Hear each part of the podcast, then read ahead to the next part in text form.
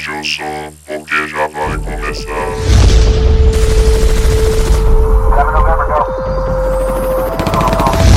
Distopia rastreada. Olá, ouvintes! Bem-vindos a mais um podcast do Distopia Rastreada. Aqui quem fala é Beethoven Sattler.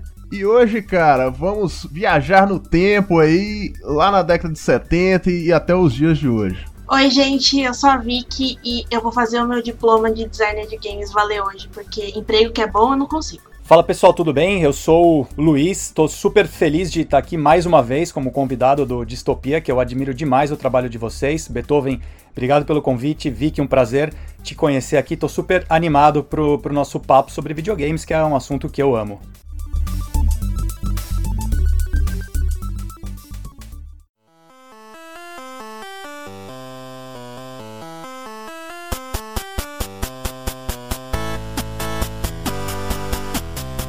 Bem-vindos a mais uma leitura de recados. Aqui quem fala é Beethoven Sattler. E hoje está aqui comigo. Fala galera, sou eu, a Laile. No último episódio, o episódio 45, falamos sobre o aclamado Parasita. Chuva, trambiques e loucura. Cara, que filme surpreendente, cara. Ganhou o Oscar não foi à toa, né? Então, você que ainda não ouviu, vai lá dar uma ouvida depois aí, que foi um episódio muito legal. Cara, é, foi um, um episódio muito foda mesmo, foi muito, muito bom. É, eu ouvi, eu achei, cara, a conversa foi excelente. Fiquei mega chateado de não ter conseguido gravar, mas é a vida.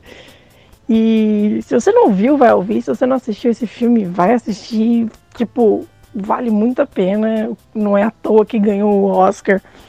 Puta filmaço, tá ligado? É aquela coisa, tipo, você acha que vai ser um filme, sei lá, achar com bolo, daqui a pouco, porra, puta de um twist, você fala, puta, muito louco. Nossa, é muito, muito bom. Gosto demais desse filme. E queria deixar aqui também nosso muito obrigado a nossos apoiadores Luiz Estevam, Carla Garcia, Oi, sou o Joe, e a nossa nova apoiadora, a Nina. E se você quer ser um dos nossos apoiadores, saiba como ouvindo o recado a seguir. Então, Distopia Estrada quer ouvir você, cara. Manda recado pra gente aí. Temos perfil no Facebook, temos perfil no Instagram, cara. No Facebook, aliás, a gente é Distopia Rastreada. Só tem a gente mesmo com esse nome. E já no Instagram, a gente é arroba Distopia Rastreada Oficial. E lá, cara, você pode tanto comentar no post, como mandar via direct, mensagem, o jeito que você achar melhor, cara. O bacana é a gente ter o seu feedback. E outro recadinho bem importante, cara, é que agora a gente tá no apoia.se, que é um site de financiamento coletivo, onde a gente tá buscando melhorar o distopia aí, né, cara? Manter esse projeto aí, cara, que, claro, manter qualquer coisa com qualidade, a gente precisa de financiamento, né? Então, só você entrar aí no apoia.se barra distopia rastreada. Lá, cara, você pode ajudar a gente em três categorias aí. A primeira é de entusiasta, que é apenas R$ 2,00 mensais, onde você receberá um agradecimento nominal durante o programa. A segunda categoria é a de fã, que é no valor de R$ 5,00 mensais, onde além do agradecimento você participará de um grupo secreto de Distopia Rastreada no Facebook, tendo acesso aí a pautas com antecedência e podendo bater um papo com a gente aí, com todos os membros da equipe. E a última categoria aí é do super fã, que é de 10 reais mensais, que além dos itens anteriores, você terá uma participação exclusiva em um episódio do Distopia Rastreada, veja só. Aí a equipe vai poder conversar com você, ver um tema bacana que você queira falar, e a gente vai resolver isso aí. E graças a Deus a gente tá com a galera muito boa aí, cara. O time do Distopia tá mais entrosado do que nunca. E tá sendo um ano muito foda pra gente aí. Muito obrigado a todos aí, não só os apoiadores, mas também a galera que nos ouve e nos acompanha. E bola pra frente, cara. Vamos crescer cada vez mais e cola com a gente. Então fiquem agora com o episódio 46, a história dos videogames no Brasil. Então, até a próxima. É isso aí. Bom programa pra vocês. Valeu!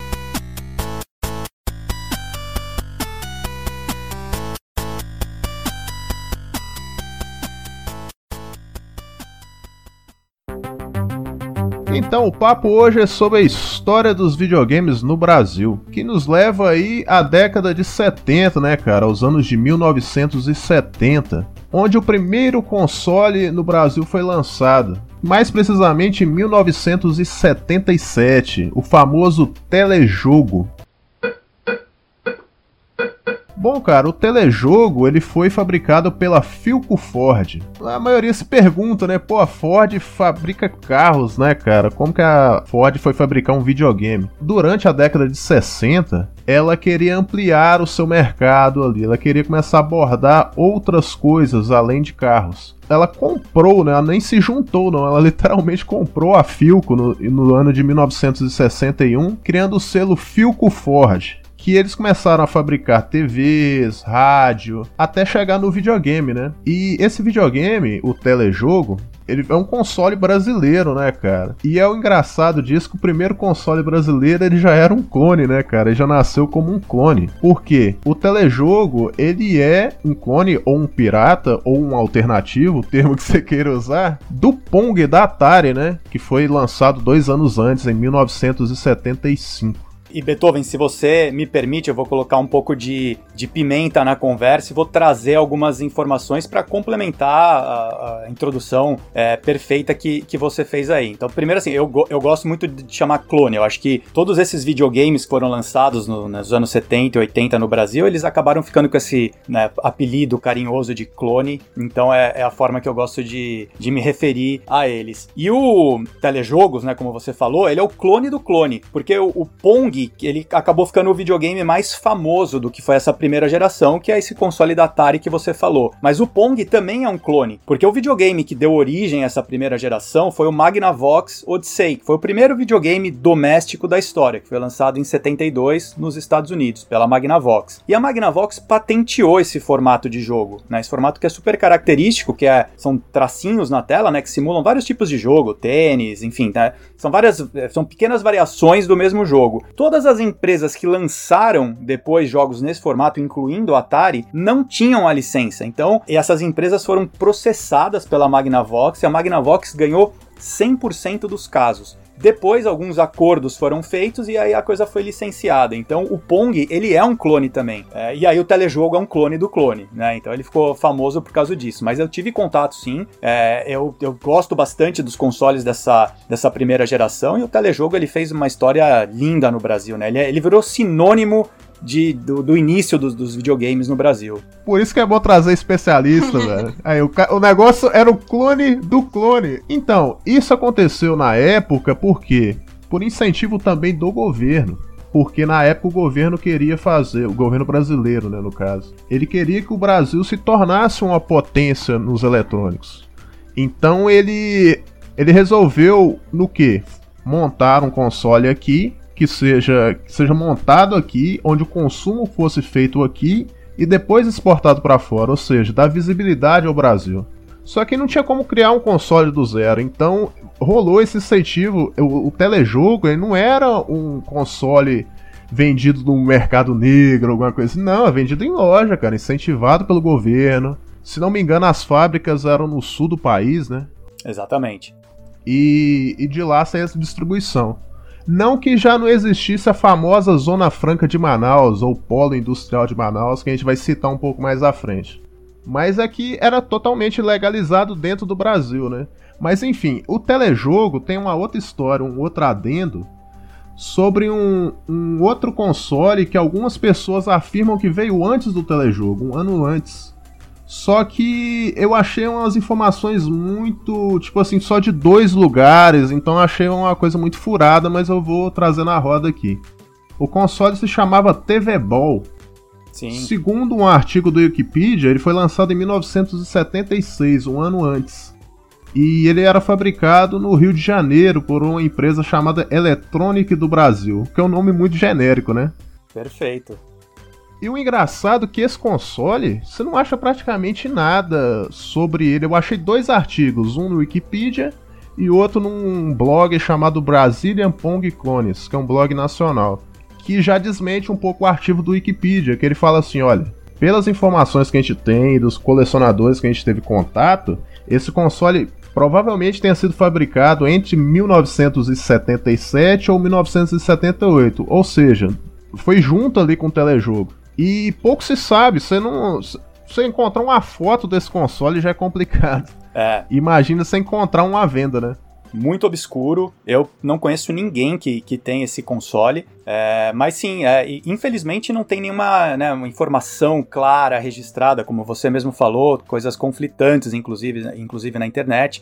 É, mas o fato é isso, foi ali que começou. E aí vou, vou trazer uma, uma, uma, outra informação também. Pra gente falar do. Porque o, o, conceito de videogame né, é um conceito bem amplo. A gente, às vezes, quando fala de videogame, a gente pensa nos consoles domésticos, mas o videogame é, é, é mais amplo o conceito, né? Então a gente pode considerar os fliperamas é, como videogames também. Eles só não são videogames domésticos, eles são jogados fora de casa. E aí o, o Brasil tem uma história interessante que que começa bem lá atrás. Os primeiros fliperamas no Brasil, eles chegaram nos anos 30. Então, bem antigamente mesmo, que eram máquinas que eram 100% mecânicas, né? E não existiam ainda os componentes eletrônicos. Depois essas máquinas elas foram evoluindo um pouco, elas ficaram eletromecânicas e depois elas viraram as máquinas 100% eletrônicas quando chegaram os, os microprocessadores.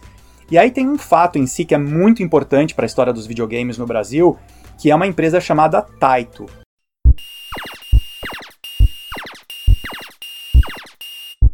Muita gente conhece a Taito como uma desenvolvedora de jogos é, japonesa, que certamente o jogo mais famoso dela é o Space Invaders, que foi o que mudou né, a história do, do, dos videogames, um sucesso absoluto. E nos anos 70, é, um também um, né, um empreendedor brasileiro trouxe a, a Taito para o Brasil e, teve, e criou ali a Taito do Brasil. E ela começou a fazer bastante coisa, bastante fliperama, e ela fez muito sucesso. E ela popularizou é, os fliperamas no Brasil. No Brasil a gente chama de fliperama tudo, né? A gente chama de fliperama tanto aquelas máquinas de pinball quanto as eletrônicas, que nos Estados Unidos o pessoal chama de arcade. Então a Taito ela deu esse impulso muito grande e criou essa cultura de videogame no, no Brasil mais forte do que os, os consoles de, de mesa. Mas e aí uma outra informação legal, adicional também ao que você falou, né, desse, desse TV Ball que foi o primeiro, na verdade teve um antes dele que é uma história muito curiosa também, porque esse console que eu falei da, da o Odyssey da Magnavox, que foi lançado em 72 nos Estados Unidos,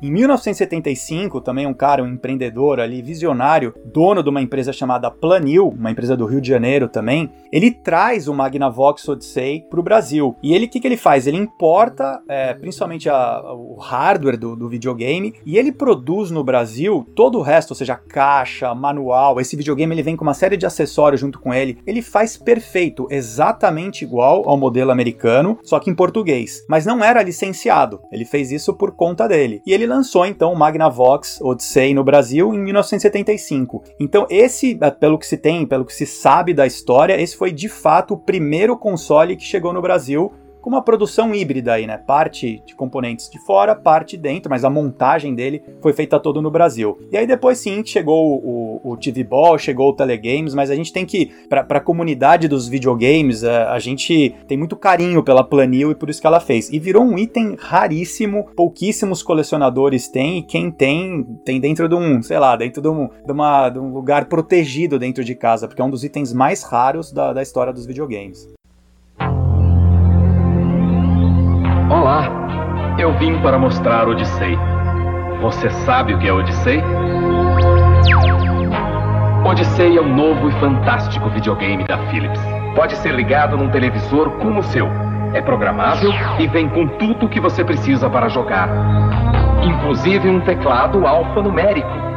É realmente notável. Dezenas de jogos com muita ação e emoção jogos esportivos, educativos, estratégicos e os incríveis jogos de ação. Todos capazes de surpreender a sua fantasia. E muitos outros jogos virão. Não esqueça, Odyssey, o videogame da Philips.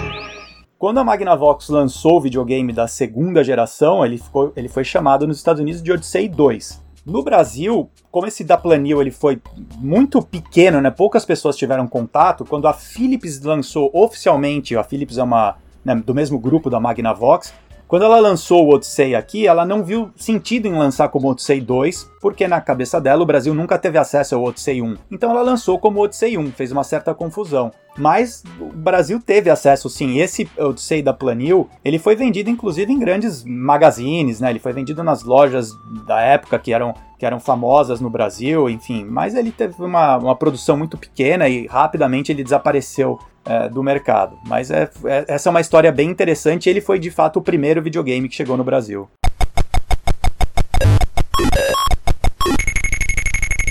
Os anos 70 ainda não era tão fácil ter acesso a, a esses consoles e uma questão que não tinha na década de 70 era locadoras de games, né, cara? Por quê? Porque esses consoles eles vinham com jogos embutidos. Exatamente. A primeira geração, os jogos ainda estavam dentro do hardware do, do, do videogame. É, depois, com a segunda geração, com a introdução dos microprocessadores, aí foi também criado esse formato de cartucho, né? Tendo que o, o software está dentro do, da, do, do cartucho, da mídia física e isso abriu muita, abriu muita possibilidade para desenvolvimento de jogo. A gente, é, mas foi o que abriu o caminho para as coisas forem ficando mais elaboradas, né? E a criatividade dos desenvolvedores também pode ser muito mais explorada, porque era muito rudimentar, né? Você pega esses primeiros consoles, é isso que eu falei, sempre dois risquinhos, um de cada lado, que simulavam os jogadores, e um quadradinho no meio que era uma bola. E era isso. Era muito exercício de imaginação, né, cara? Muito. O jogo não tava ali pronto, né?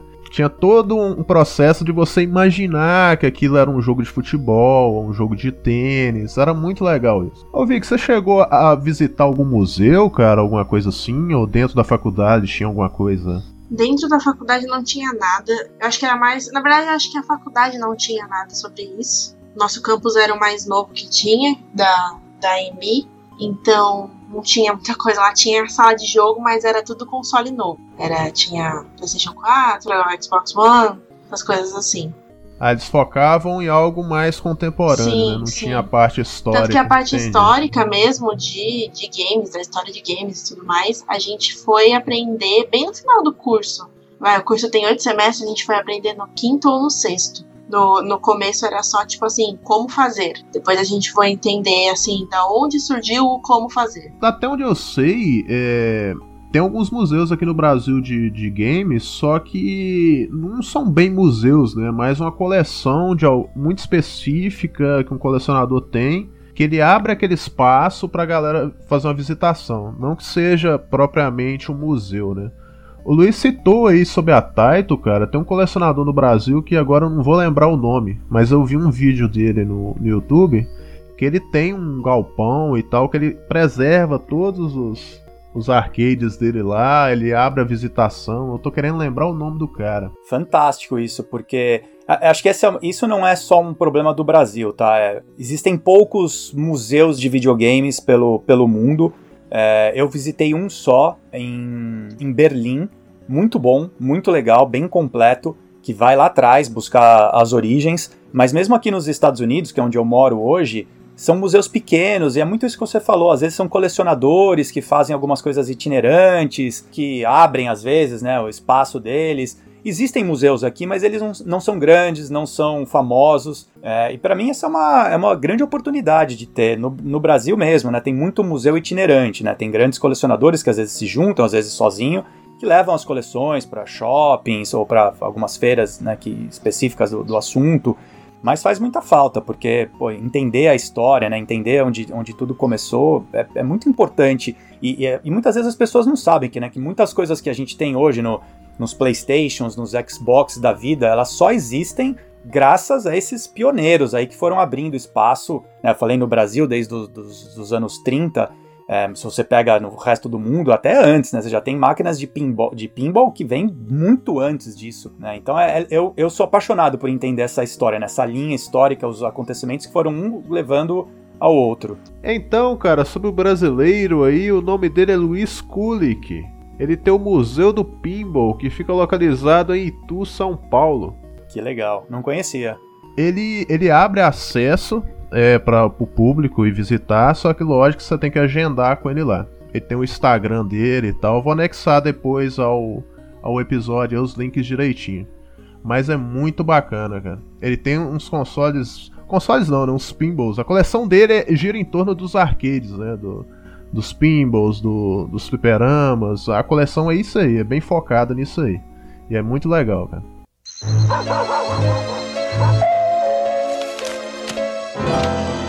Boa noite. Ah, boa noite. Eu sou da Gradiente e eu vim brincar com o seu filho. Ah, meu filho. Chegaram os novos cartuchos Phantom System. Sei. Onde é o quarto uh, dele? Por ali. Oh, com licença. Novos cartuchos Phantom System. Mais jogos, mais emoção. Ótimo, muito bom. Muito Férias. grande boom do Brasil ali, dos videogames no Brasil, né? O ano de 1983. Por que que é que acontece? No ano de 1983 que começou a vir massivamente mais outros tipos de consoles pra cá. vendo o que acontecia fora do Brasil, né, entendendo o potencial desse, desse mercado né, e o interesse do, do brasileiro por isso. É, algumas pesquisas de mercado começaram a ser feitas para você poder entender qual era o tamanho né, da 1982. A Gradiente fez uma pesquisa de mercado para entender quantos consoles já tinham no Brasil. E ela viu que já tinham ali 80 mil consoles. Então era grande. Hoje em dia pode parecer pouco, mas para a época, né, justamente pelo que você falou, que não tinha uma distribuição oficial, 80 mil consoles que entraram no Brasil, ou por gente que viajou, ou por contrabando, né, de várias formas diferentes. E aí algumas marcas começaram a ver muito, muito interesse nisso também. E aí teve um outro fator que é interessante, porque você tem a, as grandes empresas, né, então a, a Gradiente foi uma delas, através da Polivox, que lançou o Atari, a Philips, né, que trouxe o Odyssey, foi outra, mas o capítulo que eu acho tão legal quanto, muito aí o capítulo do- dos clones, é que essas pessoas que, esses 80, mi- essas 80 mil famílias vai que tinham videogame, como esses videogames vinham de fora, eles tinham um sistema de cor diferente, eles eram NTSC, né, que é o padrão que se usa no- nos Estados Unidos. No Brasil é o PAL-M. Então esses videogames, quando chegavam no Brasil, eles eram branco e preto. E para as pessoas conseguirem fazer eles ficarem coloridos, tinham que começar a levar esses videogames nessas pequenas oficinas eletrônicas para transcodificar. Essas oficinas começaram a entender de videogame, elas tinham que abrir o videogame e ver o que, que tinha lá dentro e fazer esse processo. E aí muito rápido elas perceberam que tinha uma oportunidade ali, que era elas começarem a montar os seus próprios videogames. Então elas usando o processo de engenharia reversa, várias dessas pequenas oficinas começaram a produzir os seus clones, de Atari, principalmente do Atari, né? O Atari foi o grande foco aí de todo mundo. E aí é um capítulo maravilhoso que são várias marcas que começam a fazer, né? Tem, aí tem vários nomes aqui de, de consoles que fizeram parte dessa, dessa segunda geração, que eram os clones, clones de Atari. Tudo isso aconteceu em 1983, então ele virou um ano realmente mágico do, do mundo dos videogames. Oi, eu sou o Sonic e este é o meu amigo Tails. Nós estamos no jogo Sonic 2. Agora o Dr. Robotnik está mais diabólico. Eu tenho que ser ainda mais rápido para conseguir passar pelas novas fases e perigos. Ainda bem que você vai me ajudar.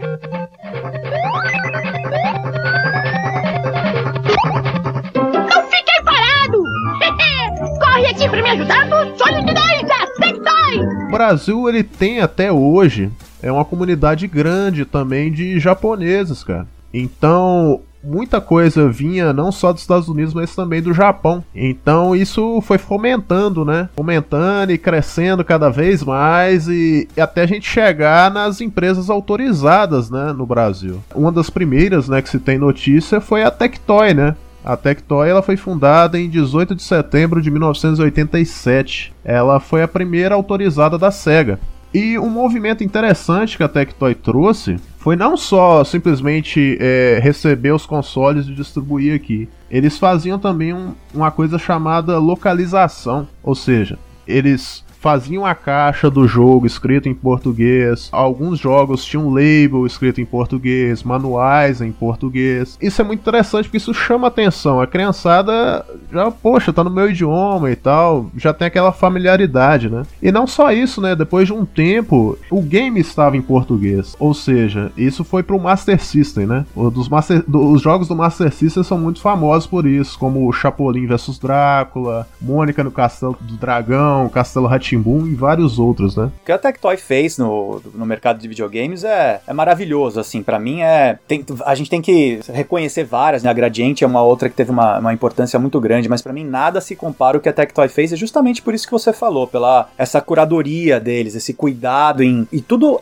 é, aprovado pela SEGA, né? Não é que a Tectoy fez isso aqui, porque ela, enfim, era uma licenciada da, da SEGA. Então ela, ela foi habilidosa de convencer a SEGA a ela ter quase que uma estratégia diferente do, do que a SEGA tinha no resto do mundo inteiro, né? Então é, foi sensacional o que a Tectoy fez e continua fazendo, né? É, a Tectoy tá aí até hoje, cara. Esses jogos, aí você pensa assim, poxa, na época era visando só o mercado brasileiro, né? Mas esses jogos hoje em dia, eles são famosos lá fora e lá fora eles são muito mais valorizados. Tipo um Chapolin versus Drácula. O Chapolin é um personagem mexicano, né? Como vocês bem sabem, criado na década de 70 pelo Chespirito. Então, os colecionadores mexicanos, quando eles souberam que tinha um game desse aqui no Brasil, cara, até hoje a galera fica doida atrás desse game. Ele é muito valorizado lá fora. Tanto que um valor que ele X que ele tem aqui, lá fora vai duplicar, triplicar. E isso acontece de diversas formas aí, não só no, nos consoles que tiveram do Master System, mas também tem versões de jogo do Atari que foi feito aqui.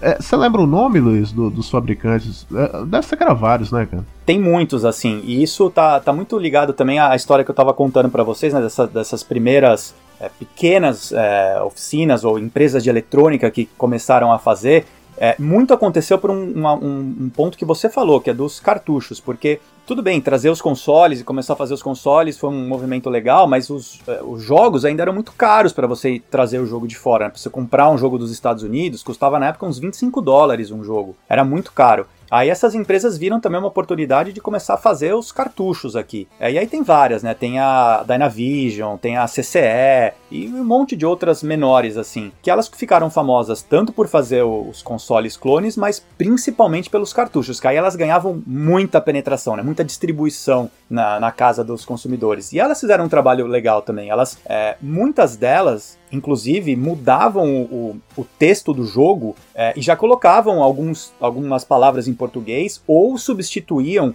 o, o nome da desenvolvedora original do jogo dos Estados Unidos, né? Então vamos supor um jogo que era feito pela Activision. Quando a CCE fazia o clone, ela tirava ali o Activision e metia um CCE na, na tela. Então elas já tinham essa. já conseguiam editar, né? Reprogramar algumas partes do, do jogo. E muitas desenvolviam manual bonitinho, a caixa bonita. E, e tudo isso hoje, como você falou, é, são objetos super cobiçados, assim, por, por colecionadores e às vezes até mais valorizado fora do Brasil do que, do que dentro do Brasil. Eu tive um exemplo agora, aconteceu comigo faz duas semanas, que eu tenho um, um jogo de Master System é, que chama Master of Darkness, que é a versão do Castlevania pro Master System. É praticamente igual ao Castlevania. E eu tinha dois da Tectoy. Né? Eu tinha um primeiro que eu comprei, que não tinha manual, e depois eu comprei um outro que tinha manual. E aí eu.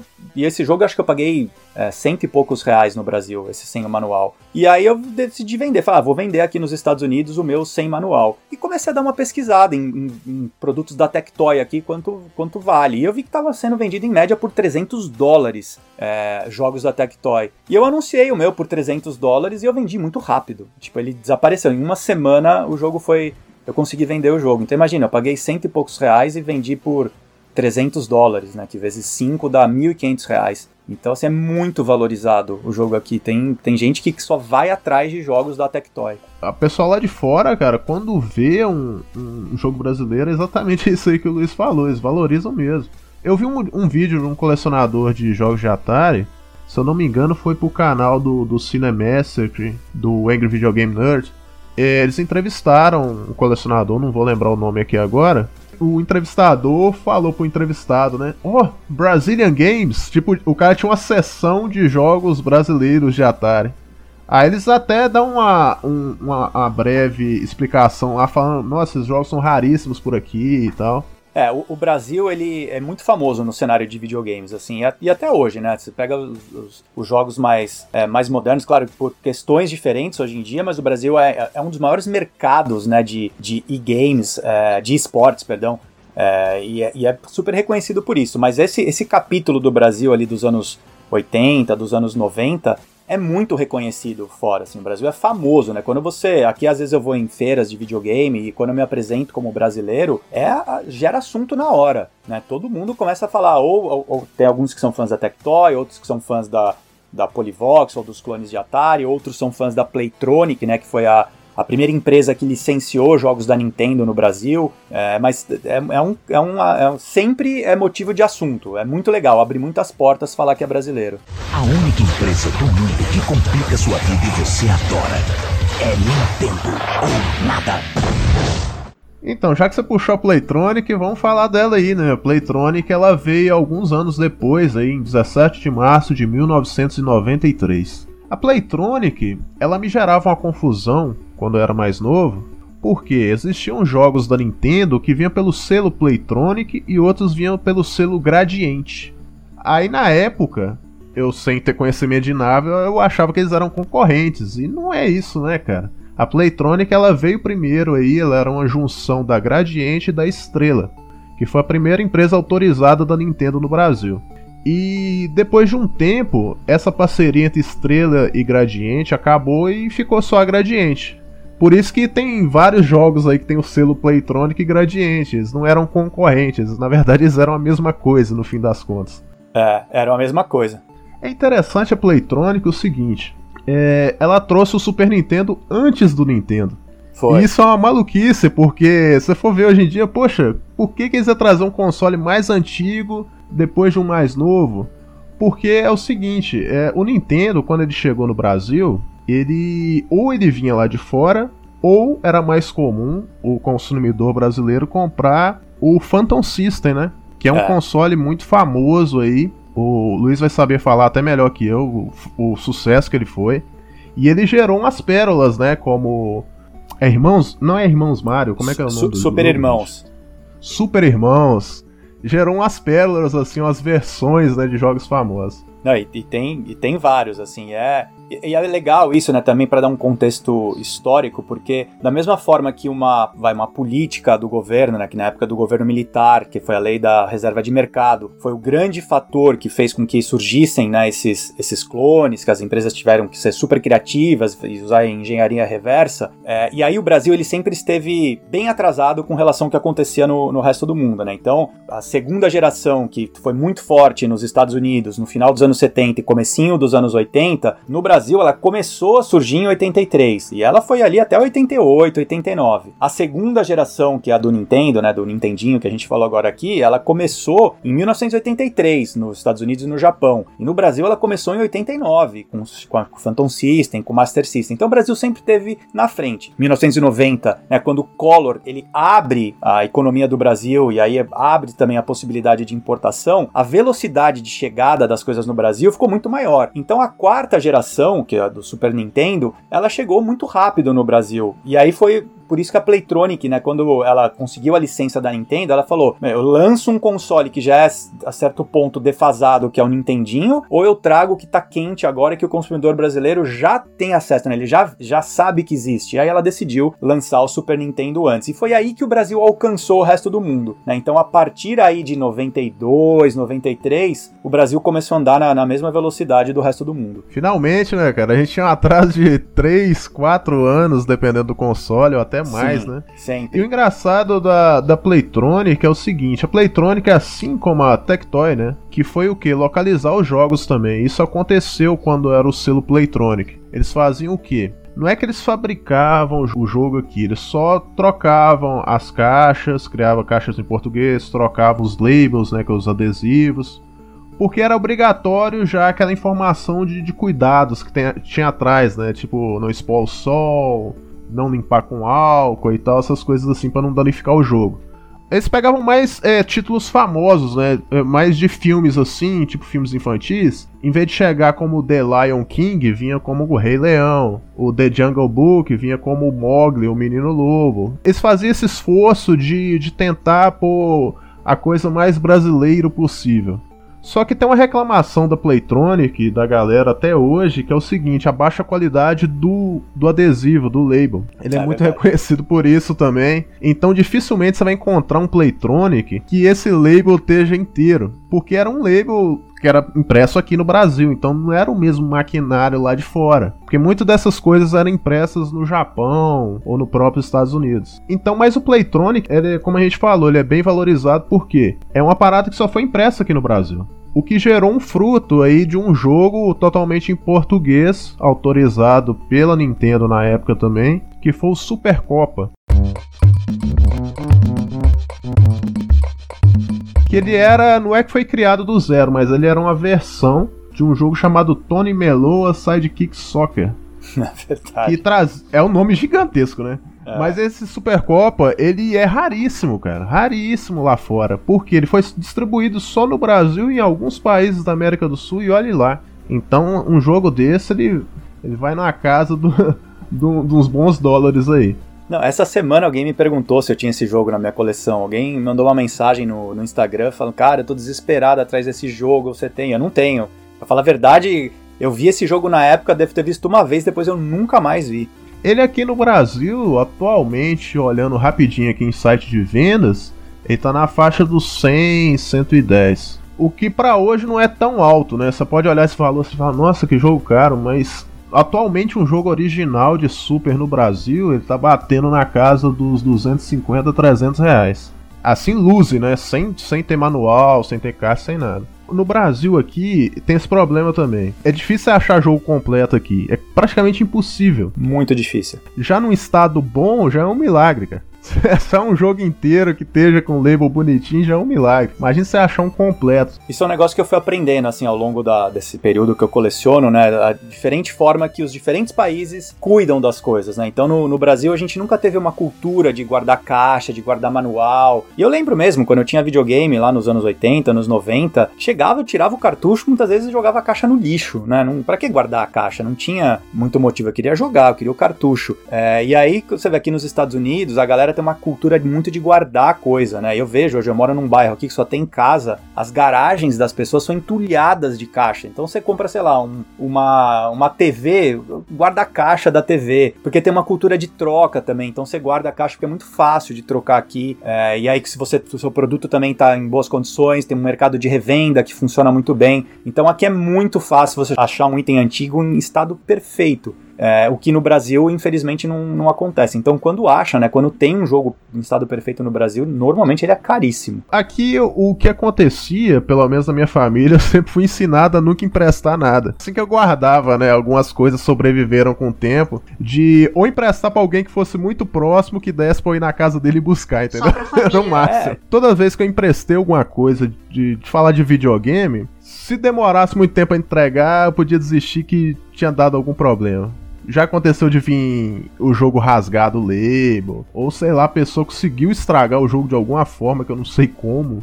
Tem uma história muito engraçada do meu irmão, que ele teve um PlayStation 1 e um belo dia a gente foi viajar e emprestou pra um amigo dele, né? O console só voltou os cabos, cara. Nossa eu não sei o que, que o cara arrumou. Ele consumiu com o videogame, quer dizer que emprestou pra um primo dele, que não sei o que, nas. Depenaram o videogame. Venderam pro desmanche.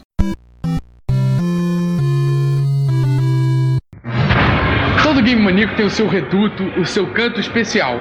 E hoje nós vamos visitar uma das melhores locadoras de videogame do Rio de Janeiro, que é a Videogame Center. Lá dentro, muitos mistérios e, é claro, muitos games. Vamos entrar para ver o que a gente encontra lá dentro. O grande avanço que a gente teve entre os anos 80 e 90 foi as locadoras de games, né, cara? Que a gente tem uma- um apreço muito grande, uma saudade grande, porque as locadoras de game, ela nos proporcionava o seguinte. é, você não precisava comprar um jogo, você alugava. E isso, não só isso, não só de você ter acesso à biblioteca grande de jogos para poder alugar, era também o, o ambiente em si. Porque lá a gente chegava, conversava com o dono, pedia opinião do- de alguém que estivesse lá, ou de algum amigo. Às vezes eu ia na locadora pra bater papo, cara. Nem ia pra alugar. Porque a gente trocava informações, né? Uma época que não existia é, internet, então a nossa informação ou era uma pessoa que já tinha jogado, ou alguma revista especializada, que também não era uma coisa muito fácil de se encontrar, né? Começo dos anos 90 que aí começaram a surgir algumas revistas, a Ação Games, acho que é a mais, mais famosa de todas, mas várias outras. Mas é, isso, isso que você falou pra mim é, é muito legal, assim, porque as locadoras, elas, elas criaram um senso de comunidade ali também, né? Que você ia lá e você encontrava outras pessoas, e você jogava, e normalmente você ficava amigo do dono, e ou quem trabalhava na locadora conhecia sempre alguma coisa que você não conhecia e te dava, te dava recomendações. E acho que essa é uma das, das belezas e um dos preconceitos, né? O videogame às vezes é, é, é tratado como uma coisa individual, né? Ou uma coisa que, é, sei lá, que você fica muito introspectivo naquele mundo. É, mas para mim nunca foi. Para mim o videogame ele sempre teve essa questão de família, de comunidade. Porque você pensar o que a gente falou no começo dos, dos fliperamas, é, os fliperamas também, né? O lugar que você ia para jogar sempre foi um ponto de encontro também. Eu tenho muitas memórias da, da minha infância de eu ir pra fliperama junto com meus amigos a gente passava horas ali jogando e era um programa muito legal. Às vezes até acabava o dinheiro, acabava as fichas e a gente ficava lá vendo as outras pessoas jogando, né? E, e para mim, videogame sempre foi isso: reunião de amigos, ou sair para ir pra um fliperama, ou pra locadora, ou jogar com a família. Então, a, além do jogo em si, ele sempre teve algo mais, assim. Acho que tem uma visão, às vezes, um pouco preconceituosa. Hoje mudou muito, né? Hoje essa comunidade ela acontece muito de forma virtual, mas ainda assim tudo gira em torno de, de uma comunidade, né? Não, não, definitivamente não é um negócio, não é uma caverna que as pessoas ficam enfiadas ali. Tem, tem muito mais história por trás. É o gameplay clássico, né, cara? Você via ao vivo ali. É. A live, a live realmente no total sentido da palavra. Eu né? sempre gostei de assistir, sempre gostei, sempre fui uma pessoa que, que gostou muito de assistir. Eu lembro que quando eu comprei meu, meu primeiro PlayStation 1, que eu ganhei meu primeiro PlayStation 1, é, eu assisti a minha mãe jogando Medal of Honor.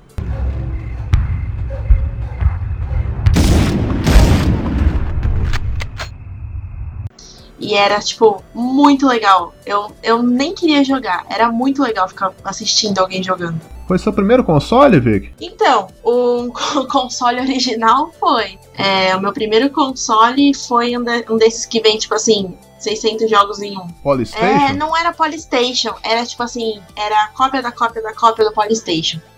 Tinha um X de Que já vem com os jogos na memória. isso, tinha um X gigante, assim, que tipo, que, que na coisinha de abrir onde colocar cartucho era um X. E aí vinha, tipo, vários jogos, vários jogos. Aí tinha desde jogos antigos, assim, conhecidos, Space Invaders. Tinha outros, tinha, tipo, uns jogos de circo. Tinha, tipo assim, eram jogos conhecidos, mas eram vários tipos desses jogos conhecidos pirateados dentro de um console pirateado. Ou seja, muito legal. Já fiquei com vontade de ter um desses. Não, eu joguei até quebrar esse. Esse eu joguei. E ele veio. Ele veio com arminha. Ele tinha aquele jogo. Eu não vou lembrar o nome. Que é de. Acho que de matar ganso, que tem o cachorro junto. Ah, o Duck Hunt. Exatamente. Duck Hunt. Duck Hunt, eu é. joguei até quebrar, tipo, todos, todos, assim, todos os jogos. É, um dia ele simplesmente pifou, desligou. Depois de dois anos, eu jogava o dia inteiro, minha mãe jogava a noite inteira. Então, assim, um, pra um console pirata, ele aguentou, ele foi forte. Sim, tem, tem uma galera, inclusive, que tem coleção de, de console clone. Tem gente que é especificamente de console clone. Não, eu ia falar sobre clone, que também é um negócio que aconteceu ontem, que eu, na minhas, eu, eu fuço muito, né, cara? Eu fico olhando tudo quanto é site alternativo e tal. E aí ontem eu achei um clone do Atari que foi lançado no leste europeu, que chama Rambo. E a caixa é uma foto do Rambo. Eu falei, cara, que coisa Maravilhoso, cara. maravilhosa, meu. Às vezes eles, eles, eles vendiam né, esses consoles clones é, por causa de jogo, né? Então eles colocam o nome tipo de um jogo que tá famoso na época. Às vezes aí o- a criança vira pro pai e fala assim, pai, eu quero o jogo do Rambo. Ele vai lá e compra o console do Rambo sem saber, assim, sabe, o que tá fazendo. O Rambo é uma história à parte, né, cara? Foi um ícone dos anos 80 aí. Pra você ter uma ideia, teve uma revista, cara. Eu vi uma revista das antigas aí. Personalidades do ano da, da TV Manchete. Aí tinha a fotinha do Rambo lá, cara, como uma das personalidades do ano. Eu falei, Mas caramba, cara. O personagem era foda, era famosaço. Cara, eu, eu era muito fã. Qualquer dia desse, vamos gravar sobre esse personagem, cara. Tem muita coisa pra falar sobre ele. Sylvester Stallone, Arnold Schwarzenegger, essa galera dos filmes de ação era o top da época. Então muitos jogos também se, se baseavam nisso, sua temática nisso. O Luiz, inclusive, ele tem um canal no YouTube que chama Retro Gamer Brasil, que ele fez um vídeo, né, Luiz, sobre isso aí, os brucutus no- nos games. Eu achei fantástico, cara. É, e assim, eu como sou dessa época, né, que pra mim esses caras, né, o Sylvester Stallone, Schwarzenegger, o Chuck Norris, eram meus heróis da, dos anos 80, né? Então eu sempre tive um apego grande pelos jogos deles, assim, né? Então eu, eu nunca vou esquecer, a primeira vez, um dos primeiros jogos que eu tive foi o do Predador. né? Fala, meu, que é isso? Eu tô jogando com o Schwarzenegger, né? Uma coisa fantástica isso. Então é, é, um tema que eu tenho um interesse bem, bem especial. E aí eu fiz esse vídeo sobre isso. E tem muito jogo legal. Tem muito jogo ruim, muito jogo que foi né, bem mal feito, mas tem muito jogo legal dos, dos valentões aí dos anos 80. É, você percebe que o videogame andava lado a lado com, com o assunto do momento, né? O, o pop do momento. Você via um filme, comprava um jogo, comprava um boneco. Era tudo meio que interligado ali, isso é muito bacana, cara. Não, era, era um universo de entretenimento muito completo, né? Não era é o que você falou, não era só. Pra mim era delicioso, assim, assistir o filme do Rambo, que passava, sei lá, na sessão da tarde, e no dia seguinte poder jogar o videogame do Rambo, e aí eu me sentia no filme, né? Era muito legal isso. Não, tinha aquele revolvinho de espoleta. É. Você lembra Nossa, desse lembra negócio? disso? Fedido pra O meu irmão caramba. tinha esse negócio e meio que eu herdei esse trem. Nem sei o- pra onde que foi esse negócio, mas eu lembro disso. A instrução na época era o seguinte: não mirem no olho. Fazia Era muito barulho, saía fumaça, ficava um cheiro horrível, mas era muito legal. Ei, cara! Você ainda não tem um Sega CD, hein? O que, é que você tá esperando? Papai não vai aparecer? Você já viu os jogos, certo? Eu dou um jeito. Mostrem! Nos anos seguintes aí, a Playtronic, Gradiente e, claro, a Tectoy continuaram seu trabalho aí, trazendo muitos consoles novos até a primeira metade dos anos 2000. Como o Nintendo 64, o Sega Saturn, o Sega CD e vários outros aí. Até que chegou no mercado dois concorrentes fortes que mudaram aí os rumos do, dos videogames no Brasil, não só no Brasil, né, no mundo todo, que foi o Xbox da Microsoft e o PlayStation da Sony. Esses dois últimos aí, cara, tem um fato curioso é que os dois nunca foram vendidos oficialmente aqui no Brasil. Então, como que chegou até nós aqui?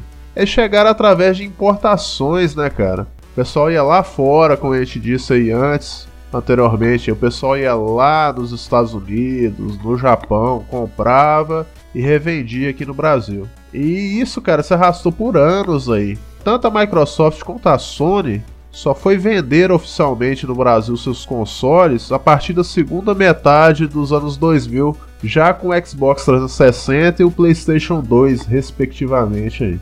Eu não, Pra mim quando o mundo 3D chegou nos videogames, pra mim a coisa parou de fazer sentido assim. Não sei, pra mim é difícil, os jogos 3D, eu tenho dificuldade mesmo de jogar, acho que minha cabeça foi formatada em, em 2D. E essa mudança, né, do- dos sprites é, pros polígonos, pra mim também, não sei, pra mim os sprites eram muito mais ricos em detalhes do que aquele gráfico poligonal que per- perdeu a graça ali, né? Eu sei que, claro, já tinha uma questão de idade minha, as gerações que estavam sendo formadas ali já viam aquilo como algo muito mais legal do que o, o mundo 2D, mas pra mim foi ali onde eu tive um bloqueio. Eu vou te falar que me incomodava um pouco também, viu? Eu achava o gráfico meio feio na época porque eu não era acostumado e, e a resolução era bem quadrada mesmo. Inclusive, aconteciam uns bugs assim que eram bem frequentes, que era o jogo garrar no meio. Porque não adiantava você soprar o CD, né, pra ele funcionar. Não.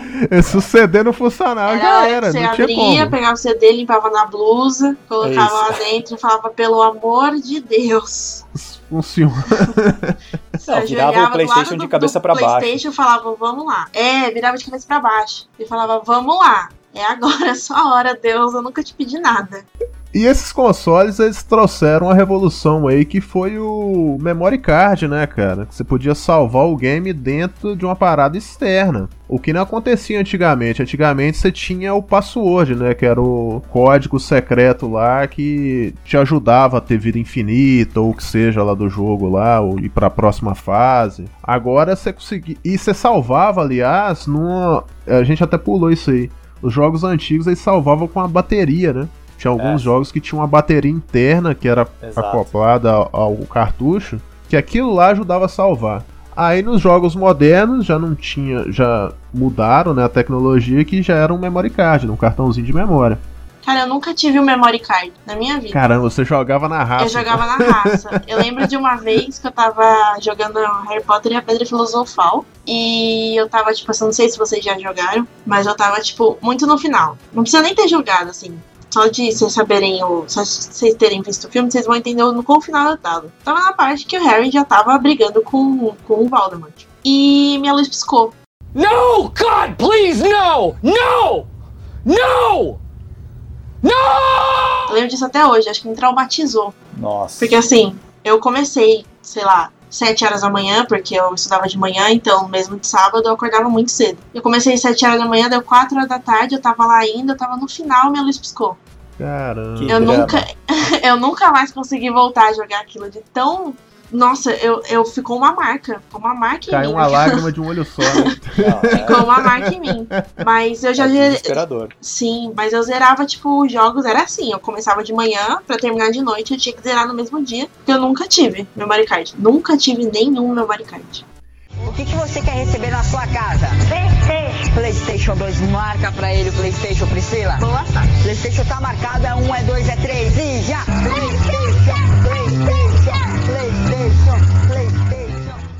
E eu acompanho o Luiz aí, Instagram do Luiz. Eu sei que ele recentemente adquiriu o PlayStation 1, o PlayStation 2. E aí, cara, qual que foi sua impressão em ter esses consoles em mãos aí? Como é que foi? Cara, foi muito engraçado, né? Porque assim, eu não tive o PlayStation 1 na, na época, então foi de fato o meu primeiro contato, assim. E aí foi legal, porque eu senti um pouco que talvez as pessoas tenham sentido na, na época, assim, né? Teve uma coisa de descoberta, né? De ter mais contato com, com esse tipo de jogo e a dificuldade também, né? Então eu comprei alguns jogos que são alguns clássicos, seguindo um pouco o padrão que, que eu gosto, mas a questão do memory card mostra a minha total inexperiência com isso, porque eu comprei e nem, nem lembrei que precisava de memory card. E aí o primeiro jogo que eu fui colocar, logo de cara, assim, já, já pediu o memory card. Pro PlayStation 2 aconteceu isso agora. Eu fui jogar recentemente um jogo de futebol, o Winning Eleven, e aí que você liga o videogame, ele já de cara te pede o memory card para você poder jogar a Master League dele. E eu falei, cara, não tem memory card. Onde eu acho o memory card agora? é, você consegue jogar, óbvio, mas você não consegue usar uma série de recursos do que, que o jogo te oferece, né? Então, aprendi agora sobre o memory card. Óbvio que eu sabia que existia, mas na minha cabeça nem passou que era fundamental para jogatina também. Mas tá sendo uma experiência legal, assim, para mim é, é, mas é engraçado, né? Porque eu ainda fico nesses consoles mais modernos, entre aspas, né, modernos para mim, mas eu ainda tento ficar meio que no mundo 2D, assim. Então, tipo, eu comprei o Castlevania, né, do PlayStation 1, que é um jogo totalmente 2D. É, e ah, tô adorando, maravilhoso, gráfico lindo, trilha sonora fantástica. Mas quando vai para um mundo muito aberto, que tem muito labirinto, que você tem que escolher entre três, quatro caminhos diferentes, aí não dá, cara. Eu, eu realmente eu travo, não consigo. É o interessante dessa geração aí, é isso que você falou também. Que eles trouxeram alguns jogos que eram do arcade, ou do Neo Geo também, e eles portaram pro PlayStation 1. Isso é muito interessante, cara. Eles trouxeram coletâneas aí da, de vários jogos dessa, dessa época dos, dos fliperamas, que a gente tinha acesso, jogos 2D que a gente não conseguia ou jogava pouco no arcade, a gente conseguia ter ali no seu PlayStation. E o interessante do PlayStation também era o seguinte: quando o jogo era muito grande, ele era dividido numa porrada de CD. Resident Evil 2 era em dois. Até aí até aceitável, dois CDs e tal.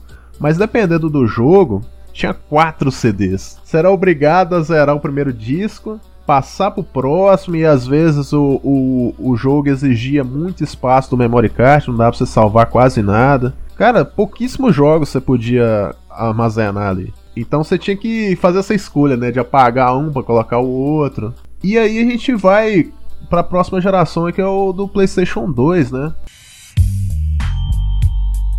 O mais famoso que eu acho, pelo menos aqui no Brasil, foi o jogo GTA, né? O GTA San Andreas tinha fila dos meninos ir lá para jogar esse GTA. Meu Deus, minha infância.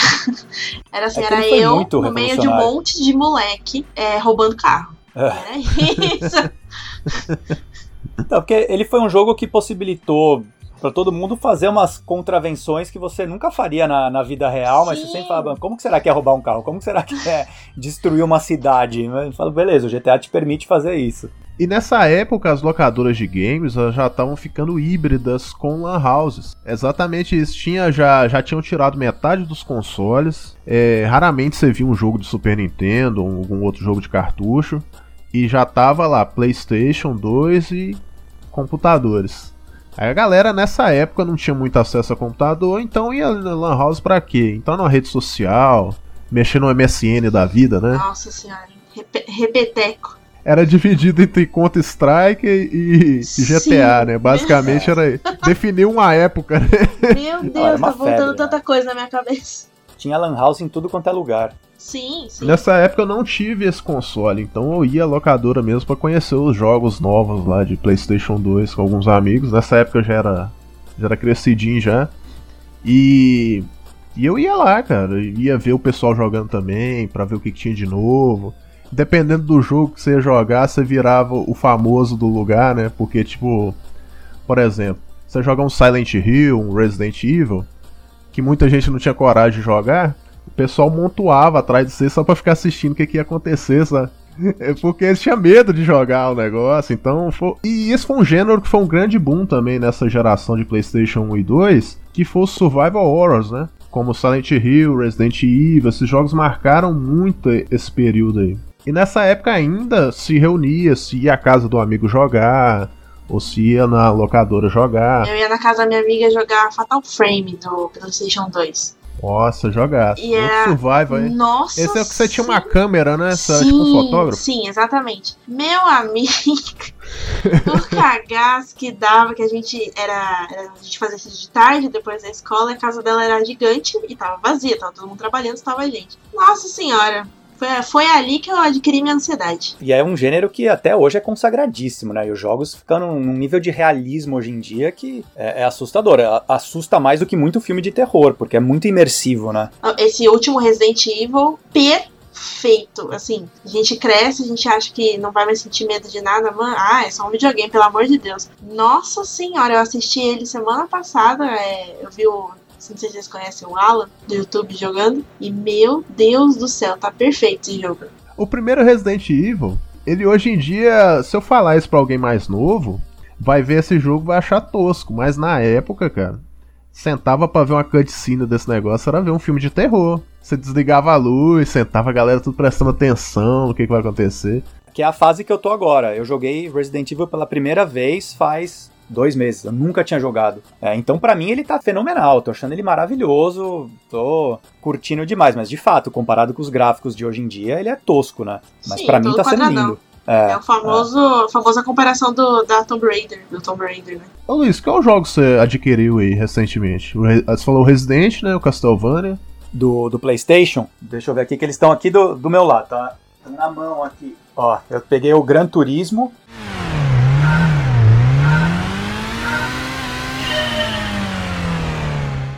Nossa, meu Deus. Eu amo jogo de carro, pelo amor de Deus. É o Silent Hill 1 primeiro.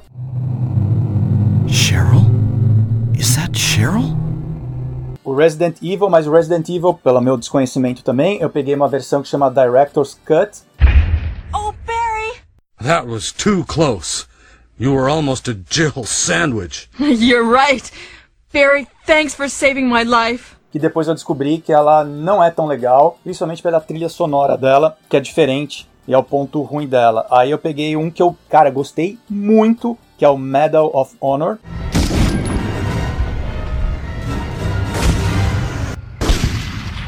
Eu vi minha mãe zerar. Na minha, nossa, é, é perfeito. É o que você começa no meio do mato, né? É, cara, tô nossa, adorando esse jogo. eu lembro até hoje desse jogo. Ah, meu Deus do céu, que saudade. Aí peguei um que eu gosto muito, que eu tenho ele em todos os sistemas que eu tenho, que óbvio que esse jogo foi lançado, que é o Metal Slug.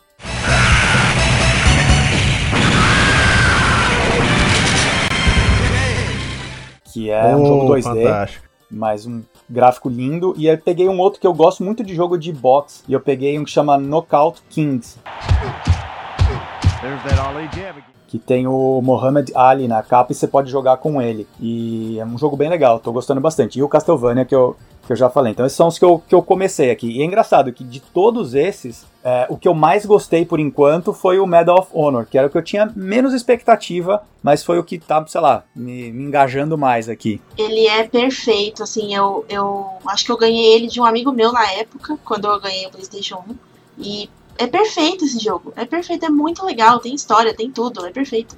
Eu, le eu lembro que na, na época, quem tinha, tipo, quem zerasse um jogo, o cara era praticamente um mito, né, cara? Ele era requisitado e a casa de outras pessoas pra mostrar como se passava o jogo.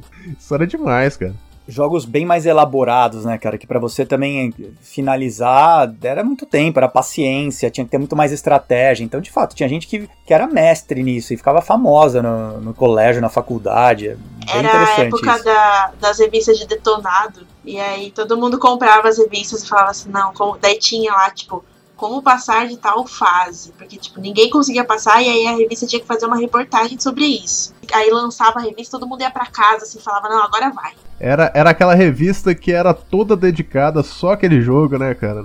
Normalmente eles pegavam Final Fantasy, um Resident Evil, que era um jogo mais longo, aí eles faziam essa, essa compilação.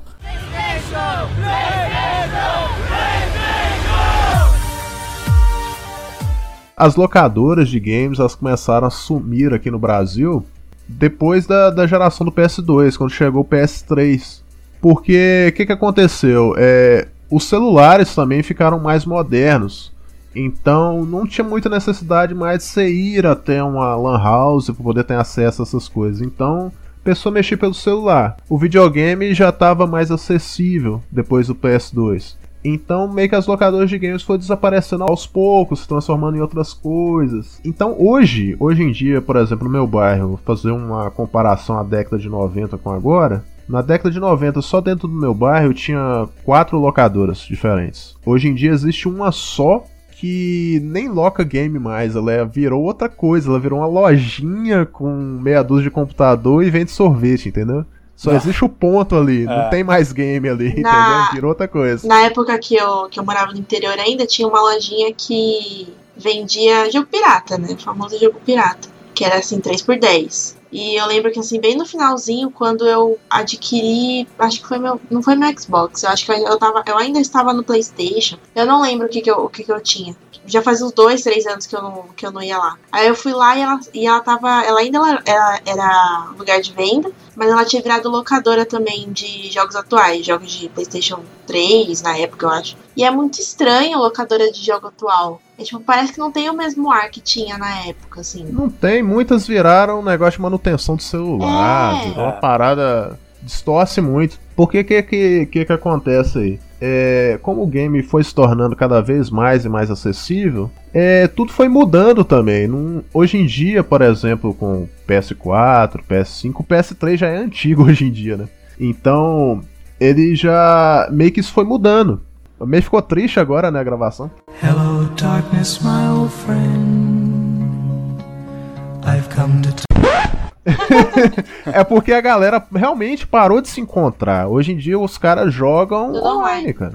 É, você vai, você vai jogar com um amigo. Quando você fala que vai jogar com um amigo hoje em dia, não é que você vai na casa dele. Não. É que você vai marcar com ele de jogar online. É vai isso que um acontece. fone de ouvido. E aí, Beethoven, é uma, uma curiosidade é, legal também, né? Voltando lá pra trás da, na história, a gente falou da Taito, né? Que teve uma empresa que teve um papel muito importante no Japão, mas no, no Brasil também. O filho do fundador da Taito, ele foi presidente dessa Taito do Brasil. É, e esse cara, ele na época, ali nos anos 80, ele fez uma parceria com o Play Center, né? Que é um parque de diversões icônico de, de São Paulo. E eles fundaram a Playland, que para quem também viveu nos anos 80 e 90, eram espaços de fliperama e de jogos eletrônicos, era um sonho. Era um sonho. Que ficava nos principais shopping centers do, do, do Brasil, né? E ali foi um, um boom desse, disso que a gente tá falando agora aqui também, desse senso de você estar num lugar com vários amigos e competindo ou assistindo. E óbvio, aí você, meu, consumia um monte de coisa, né? Mas eu ia pro shopping pra ir na Playland e era pra passar tarde, assim, era um dia mais feliz da minha vida. Era quando minha mãe me dava ali, sei lá, na época, nem lembro qual era a moeda da época, mas um certo dinheiro, falava, dava pra comprar 20 fichas e era isso que eu tinha, mas era, era delicioso, né? E aí depois, óbvio, esse, a- as locadoras acabaram depois pegando um pouco desse papel, né, de, de ser um centro também de entretenimento, mas de fato, ficou um pouco mais triste a conversa agora aqui, porque acabou isso que era muito mágico, né? É, acabou a interação assim física, né? Hoje em dia a interação é toda online. Isso reflete muito nos consoles hoje em dia no que? É, eu percebi com o tempo que PS3 e PS4 parece que os jogos são desenvolvidos para a pessoa jogar realmente sozinha. Não é todos que tem o multiplayer online, entendeu? Hoje em dia eles já chamam multiplayer de online, eles nem falam multiplayer mais, entendeu? Porque é o seguinte, hoje em dia um PS4, por exemplo, ele armazena é, o jogo, as suas configurações, não no console, mas sim no controle.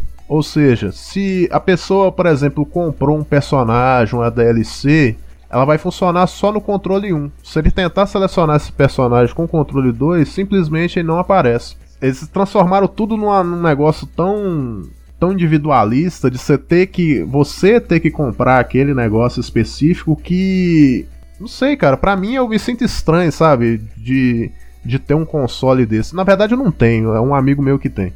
Ele gasta muito mais hoje em dia para poder ter um determinado item de um jogo do que se gastava antigamente, entende? O jogo vem praticamente pelado hoje em dia. Sim, sim, ele vem correto. uma mídia, ele vem uma mídia dentro de uma capa de plástico. Não Isso. tem manual, não tem É, tudo é DLC hoje em dia. Tudo é DLC. É, e é. Se você entra nas comunidades de, de games, né, no, no- no Facebook tem muita comunidade legal de, de videogames, esse é um assunto bem polêmico e que divide muito, né? Mas tem muita gente que é totalmente insatisfeita com esse caminho que os jogos tomaram hoje em dia. Né? Jogos mais individuais, jogos que você tem que comprar uma série de coisas para você ter a experiência completa, você acaba gastando uma fortuna. E aí tem um projeto muito legal que vale super a pena falar. Um dos videogames mais conhecidos da segunda geração é o Intellivision. Né? O Intellivision foi um videogame da Mattel, que era fabricante de brinquedo. E um videogame muito avançado para época, gráficos bem superiores ao Atari. E aí o Intellivision, a, a marca Intellivision, foi comprada recentemente por um cara que é um desenvolvedor fantástico de jogos que chama Tommy Talarico.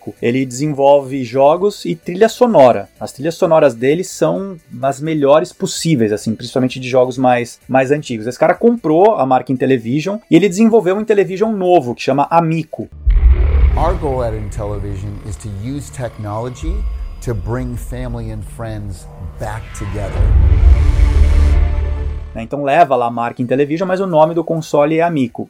E todo o conceito do console é você resgatar o que era o passado. Então é um, um- um videogame feito para família, é, com- sem violência, né? sem essa coisa individualista e sem é, a necessidade de você comprar essas coisas adicionais, né? Esses add-ons que hoje em dia é muito comum, até para jogo de celular, você tem que o tempo inteiro ficar comprando coisa. Nesse novo Intellivision, no Amico, não vai ter isso, né? E, e tá fazendo um sucesso, assim, a repercussão de- desse, desse videogame tá bem positiva. Vai ser lançado em outubro desse ano, tá tendo pré-venda agora. Ele é lindo, se você vê o console, ele é super futurista, mas ele tem um conceito muito diferente. Vamos ver, eu tô muito curioso para ver é, como que vai desenrolar isso, mas eu pessoalmente estou apostando bastante fichas que ele vai fazer sucesso, porque vai pegar uma boa parcela que está insatisfeita com esse caminho que a coisa está indo agora. Poxa, bacana, cara. Porque, inclusive, a, a própria Nintendo, ela tentou isso aí com o Nintendo Wii, né? Nintendo Wii, o Wii U, que, infelizmente, aqui no Brasil quase ninguém tem. Principalmente o Nintendo Switch também, que é o mais novo, né? Foi o mais recente da Nintendo. E, cara... Eu acho que falta isso hoje em dia, a questão da, da interação, né? Meio que isso se perdeu no caminho ali. É, é meio complicado, cara. O mercado de games também ele acompanha muito a, a cultura, né? Como as coisas foram se modificando também com o tempo. E hoje em dia, por exemplo, é a questão dos manuais aí, caixa, essas coisas. Hoje em dia ainda existe, só que com outro nome. Tipo assim, é, Limited Edition, ganhou uns nomes assim, sabe? Antigamente isso era o normal, hoje em dia é, é tipo a parada especial, entendeu? Você tem É, um negócio que Paga era mais comum, para ter um manual físico. É terrível Essa- isso é, pra isso é, é demais, cara. Não, não faz sentido nenhum, né? Chega a ser engraçado pra gente que já, já é das antigas, ver um negócio desse e falar, cara, não é possível. É, tanto que tem empresas hoje fazendo muito sucesso com isso. Tem uma empresa que chama Limited Run, que ela pega jogos modernos e ela faz uma releitura deles com coisas do passado, né? Então eles lançaram agora uma versão do Streets of Rage 4, que foi lançado né, para PlayStation 4, para o Xbox. Eles fizeram uma versão do Streets of Rage 4 que ele tem a, a- toda a característica do Mega Drive. Então a caixa parece uma caixa de Mega Drive, o manual é igual, é, só que dentro tem um CD, né? E aí o CD roda no, no PlayStation. Mas tanto que eu comprei esse jogo, porque eu sou super fã da série do Streets of Rage, e ele fica aqui na minha Game Room, ele fica junto com meus jogos de Genesis, porque ele, ele integra perfeito ali com o conceito que eles fizeram. Mas é um jogo de PlayStation. E essa empresa tá fazendo um baita sucesso. Ela tá lançando vários jogos, que é isso que você falou. É uma caixinha bonita, um manual legal, um encarte diferente, só que aí ela cobra duas vezes o preço do jogo normal, né? Tem um movimento aí que, que começou uns anos atrás e ainda tá aí, que é as versões mini, né? Sim. Teve o Mini eh, eh, Nintendo, Mini Sega Genesis, Mini PlayStation também que saiu recente aí, que é uma galera que te, eles tentam resgatar um pouco daquela época, mas na verdade é só uma versão com jogos digitais, né? Você sabe se tem como é, inserir jogos novos ou não? Ele só vem com aquele na memória mesmo. É, eles vêm com aqueles na, só com aqueles na memória, só que isso é, é muito facilmente hackeável. Então, se você vai no YouTube, você acha muito fácil o vídeo de gente que.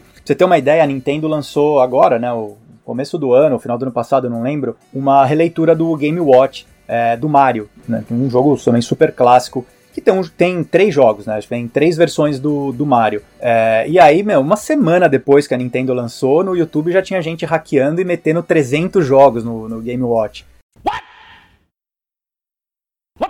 Cara. É, é muito louco. Então, assim, se, se, você sabe como hackear, você coloca quantos jogos você quiser lá dentro, mas o padrão de fábrica não permite, não tem espaço para um memory card, você não consegue ir colocando jogos adicionais. Caramba, cara, as modificações, viu? Então, o console, é, ele sempre surpreende, né? A gente atualmente tá na geração do PlayStation 5. Que é qual geração, Luiz? Nona. Você sabe a contagem aí? Nona, Nona geração. geração é. A gente sempre pensa assim, né, cara? Não tem mais para onde ir. Eu sempre tenho essa conversa com, com um amigo meu. Pô, o console já não tem mais para onde ir, né? O, o, gráfico já não tem como ficar melhor que isso. E tem, né, cara? Todo ano acontece um videogame novo. Porque na nossa época, assim, vi um PlayStation 1 e fala, pô, cara, você podia melhorar, né? É. Aí vai, chega um PS2 e fala, não pode ficar melhor que isso. Aí Mas chega o mesmo 3, era chega o fantástico 4. ainda Chega o 5. no- no- na época do PS1 do PS2. Porque é bacana, a gente viveu essa transição, né? A gente viu as paradas evoluindo e tal. Imagina um cara lá pra aquela época que viu a primeira geração, a segunda, depois vê a terceira e a quarta e fala: caramba, cara, tem um personagem inteiro ali. E é muito legal, cara. É, que era, é assim, eu, eu sou um filho da segunda geração, né? Então, assim, eu, eu sou de 77, então eu peguei a segunda geração acontecendo. É, e foi a magia, pra mim, da terceira geração, né? Que quando eu vi aquele avanço gráfico, e principalmente uma coisa que chegou com a terceira geração, que foram as cutscenes, né? Que você tinha, às vezes, na introdução ou no meio do jogo, cenas que simulavam ali uma cena de filme e com gráficos muito bonitos, né? Então, de novo voltando pro jogo do Predador, ele tem cutscenes que mostram o Schwarzenegger perfeito ali. É, e aquilo pra mim na época era, cara, nada pode ser mais perfeito que isso, né? Tô vendo o filme na minha TV. E hoje você vê é super a cutscene ainda é bonita, né? Mas o jogo em si é, é muito, muito básico. Ali, aqueles beats ainda tem muita coisa quadrada. É, mas era, é, foi muito mágico na época ter cutscene em jogo. Né? Foi fantástico. Os verdadeiros artistas, né, cara? O cara desenhava É. com pixel. Isso é um Exato. negócio. E ficava perfeito mesmo. O Luiz falou aí, você viu o Schwarzenegger ali, cara. Você acha que o cara, tipo, importava a foto em baixa qualidade? Não era isso, não. Ele redesenhava, ele pegava mão, o cara e desenhava. E muitas vezes animava, né? É. E isso é muito doido. Então, Vicky, é, o, o que, que você viu no seu curso lá assim, cara? Eles te deram um panorama, tipo, prevendo como seria o futuro dos jogos? Como é que foi o, o curso lá? Eu acho que assim, o curso que eu fiz, ele é muito mais prático do que teoria. Então já começou pelo lance de a gente não começar por história, começar por fazer. Ah, então não tinha muito esse lance assim de ai, vamos vislumbrar o futuro. A gente é, era preparado para ser meio que adaptável a tudo, assim, sabe? Tanto que foi um dos motivos assim para eu não, não me tornar muito fã da, de seguir a carreira de designer de games mesmo. É, eles te preparam para fazer tudo, de tudo um pouco, então você aprende de tudo um pouco, desde programação até arte, som, web design, tudo. É, para você poder sair e você poder, tipo, se encaixar em qualquer lugar que precisem, sabe? Mas vocês faziam, tipo, modelagem 3D ou como é que era o. todo semestre até o último ano, é, a gente tinha um projeto que chamava. Acho que era Inter. Nossa, eu nem lembro mais o nome do projeto. Acho que era Inter. É, e aí começou desde o primeiro, desde o primeiro semestre e a gente meio que ia, como que eu posso dizer, evoluindo na questão de, de produzir um jogo. Então, no primeiro semestre a gente teve que produzir é, um jogo de tabuleiro. No segundo semestre, a gente produz uma animação. Aí, a partir do terceiro, a gente já meio que junta tudo, tipo assim, jogo, né? É, level design, como fazer, enfim. É, com um gráfico. E aí a gente já começa a produzir jogos gráficos mesmo. Aí tem jogos 2D, os, os 3D. E aí chega, enfim, no, no TCC, que daí é o que você quiser fazer. É, mas a gente aprende tudo. Então eu aprendi a fazer jogos 2D, aprendi a, a mexer em Você chegou a produzir um jogo mesmo? Sim. Tipo, de finalizar ele? Não, finali- finalizar não. Nunca cheguei a finalizar. Mas a gente tem. Eu tenho vários projetos. O que eu tenho. De TCC eu tenho dois, porque eu repeti o primeiro. É, E eu tenho jogo de tabuleiro feito, a gente teve que imprimir, mandar fazer. Eu tenho caixa de tabuleiro de um jogo que eu e meu grupo fizemos lá em 2015. Ah, tenho curta de animação. Tenho jogo 2D sobre, sobre um livro que eles deram, que eles dão um tema e a gente tem que fazer em cima. Tenho jogo 3D. Não tenho jogos, nenhum finalizado. Mas eu tenho jogos sim feitos. Não, bacana, depois a gente linka aí no, no episódio. Eu formei em designer gráfico, né? E então eu não, não tive essa parte de games, né? Mas eu tive a parte de projeto gráfico. E eu fui tentar futucar por, pelas minhas vias aí. Em, hoje em dia tem softwares de. Você produz game 2D e tal, você anima. Cara, eu não consegui mexer por muito tempo, é muito complexo. A gente olha um game desse, da década de 70 e 80, e fala, ah, faça isso aí no fim de semana. Não. Não, cara, você não vai conseguir fazer isso no fim de semana. Eu parei de entender a programação, o tipo, o entender como fazer no terceiro semestre, que foi o nosso jogo 2D. A partir daí foi uma ladeira abaixo incrível pra mim de programação. Eu passei por um milagre. É, e eu foquei só na arte, tanto que era, eu era artista principal do grupo e o meu, meu lance era arte. Eu não ligava pra programação, eu não, porque eu não entendia. Eu tinha, a gente tinha um programador no grupo que era assim, que era a pessoa que levava a gente nas costas. E o que esse menino fazia com duas linhas de código eram são coisas assim que você olha e fala assim, não, como que isso tá acontecendo? Fala pra É mim. complexo, né, cara? Porque a gente olha assim, poxa, o jogo é simples, deve ser. Ah, vou conseguir fazer, né? Tipo a equipe de Mortal Kombat, o classicão primeiro, eram três caras que fizeram aquele jogo. Três caras. Aí você pensa assim, poxa, esses caras conseguiram, eu vou conseguir também. Não vai, cara. É muito estudo. Esses caras não começaram ali. Eles começaram lá atrás. Sabe, estudando pra caramba. E uma coisa legal, é, Beethoven Vick falando sobre desenvolvimento, que tem acontecido muito forte agora, são jogos é, independentes que estão sendo lançados para sistemas antigos. É, eu, eu tenho muito contato com uma comunidade de colecionadores de Odyssey, que foi é, meu videogame favorito, o Odyssey, o 2, né, que foi lançado pela Philips nos anos 80 no Brasil, e tem um cara ali, o Rafael Cardoso, que ele é conhecido no mundo inteiro como um, um cara que está fazendo um trabalho brilhante agora e conseguindo extrair do console, do hardware, muito mais do que foi extraído pelos jogos originais da época. Assim, ele tem feito jogos. O Odyssey, por exemplo, nunca teve jogo de plataforma, né? Plataforma, enfim, jogo de é, side-scrolling, nunca teve. Ele está fazendo vários jogos de plataforma, side-scrolling, com diversas telas diferentes. É, isso, eu estou usando o exemplo dele porque é um- uma pessoa que eu tenho mais contato, mas está acontecendo muito forte. Esse mercado dos que aqui nos Estados Unidos chama de homebrew, mas dos jogos alternativos, está crescendo demais, demais. E eles vêm com toda essa experiência legal, né? Então você consegue comprar com a caixinha, com o manual. é, ne- nesse caso desses jogos do Odyssey que estão sendo lançados agora, eles estão escrevendo até um contos que, que ampliam o universo do jogo. Então você compra o jogo e vem junto como se fosse um- uma mini revista. Foi uma, uma experiência expandida. É muito legal. Então tem, tem- existe sim um movimento de resgate de algumas coisas do, do passado, da mídia física, né, ou mesmo da programação, com- usando as tecnologias do, do passado, que é grande e está crescendo bastante. Poxa, que bacana, cara. Ele, ele tipo. Não é um negócio digital, né? É um jogo físico mesmo que ele faz? É um jogo físico.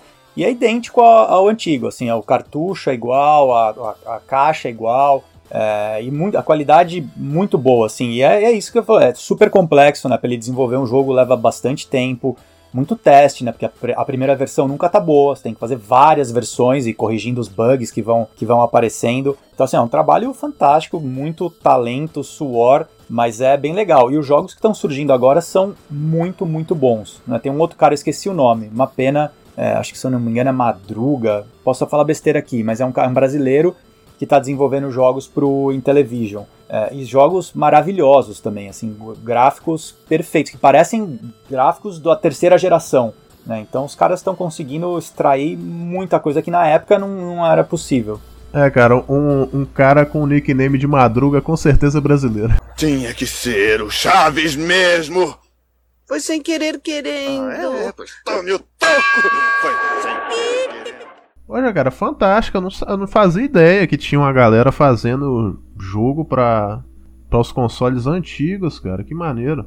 Porque eu conheço pessoas que fazem, tipo, é, melhorias no, no ROM do jogo. Tipo, o Super Nintendo ele, ele tinha um gráfico muito bonito pra época, só que ele tinha um problema de velocidade. Muitos jogos eram muito travados, né?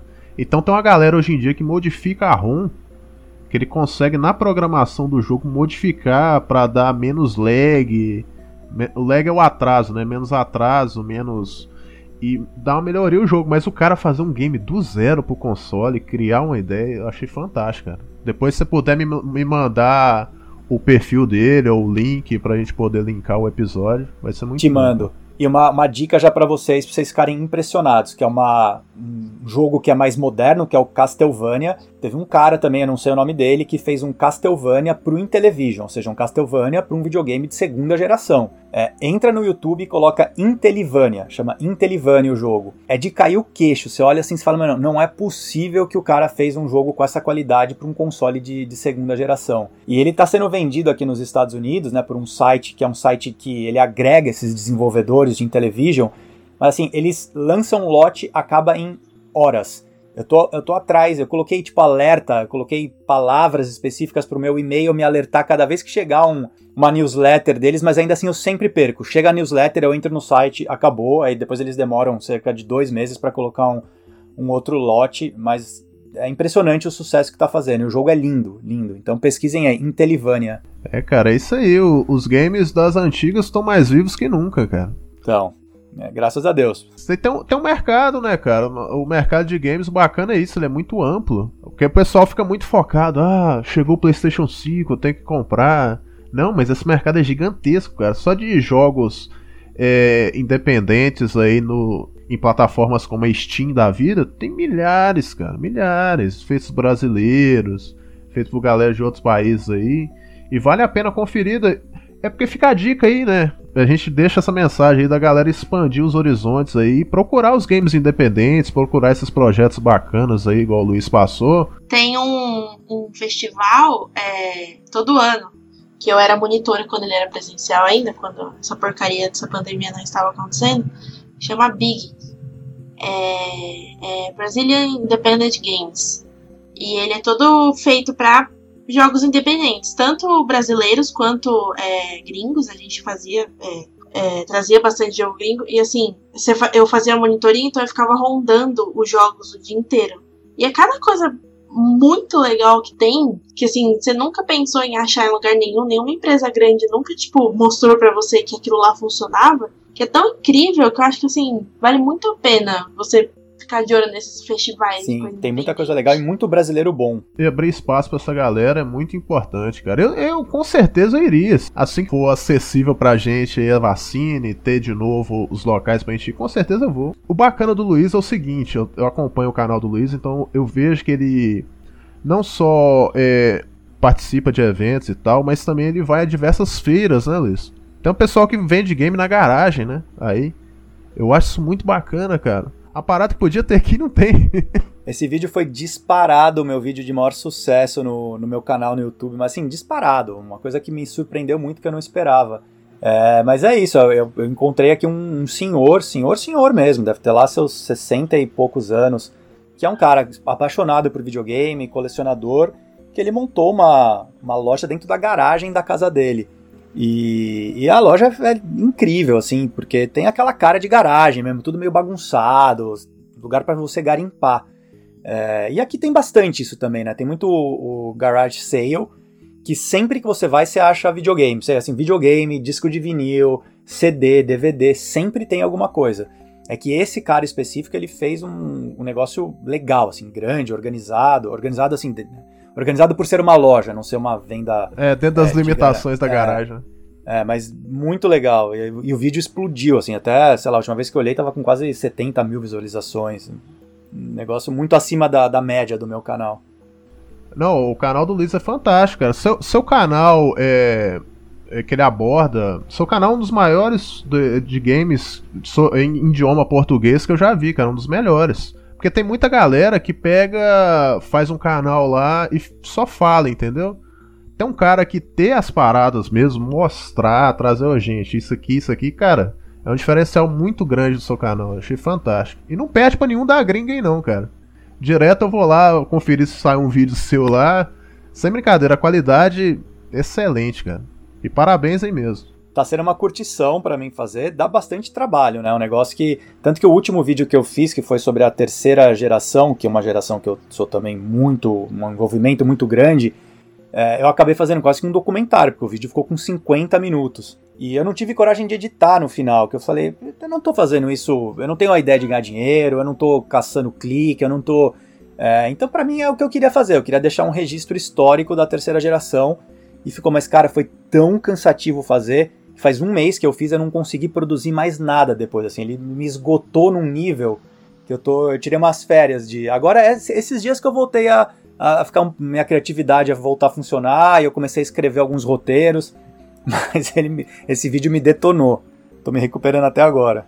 Não, cara, mas é isso aí. Pra você que não conhece o canal do Luiz aí, cara, o Retro Gamer Brasil no YouTube. Ele tem um perfil aí no Instagram também, que é de mesmo nome. E, cara, segue aí porque você vai se surpreender, cara.